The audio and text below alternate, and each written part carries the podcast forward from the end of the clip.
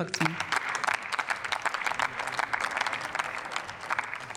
Sehr geehrte Frau Präsidentin, werte Kolleginnen und Kollegen! Am Mittwoch dieser Woche haben wir hier im Bundestag mit Zustimmung der CDU-CSU-Fraktion einen von uns eingebrachten Antrag zur Unterstützung der Republik Moldau beschlossen. Das war eine gute Entscheidung. Das Beispiel der Republik Moldau, eines kleinen osteuropäischen Landes, zeigt ganz eindrücklich, worum es auch beim Global Gateway gehen muss. Wir müssen Staaten und Gesellschaften auf Augenhöhe Entwicklungsmöglichkeiten geben, die sie auf ihrem Weg zur Schaffung oder zur Stabilisierung einer freiheitlichen Demokratie unterstützen. Seit dem Zerfall der Sowjetunion schwankte die Republik Moldau zwischen einer Ausrichtung auf Russland oder dem Weg zu einer westlichen Demokratie. Angesichts des Kriegs im Nachbarland Ukraine hat sich Moldau für unseren Weg entschieden. Wir unterstützen Moldau bereits heute dabei.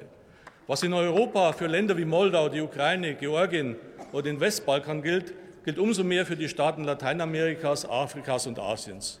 Autoritär geführte Staaten wie China und Russland versuchen sich in den genannten Ländern langfristig Einfluss zu verschaffen.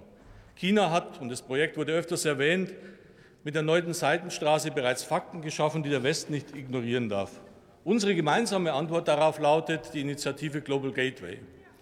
Der Antrag der CDU-CSU hält diesen Konsens zwischen den demokratischen Parteien hier im Haus richtig fest.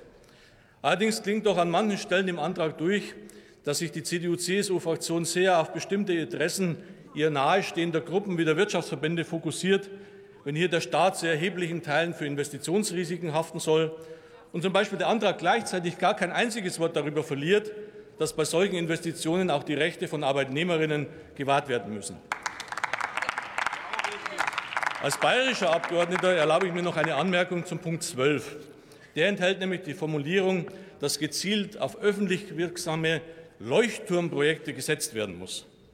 Dann spricht einiges für die Vermutung, dass der Autor dieses Punktes enge Verbindungen zur bayerischen Staatskanzlei hat.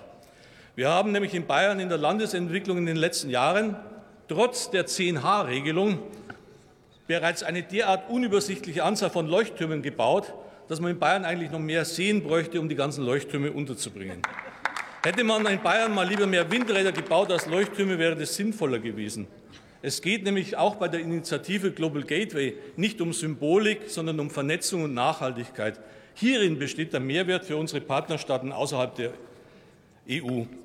Dem trägt der Antrag der CDU-CSU nicht ausreichend Rechnung. Es besteht Beratungsbedarf. Wir als Sozialdemokratinnen und als Teil der Ampelkoalition wünschen uns auch mehr Tempo von der EU-Kommission bei der Umsetzung.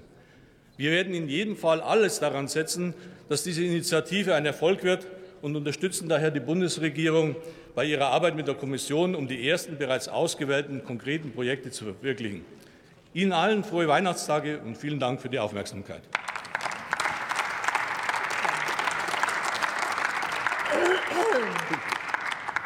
Dr. Anton Hofreiter hat das Wort.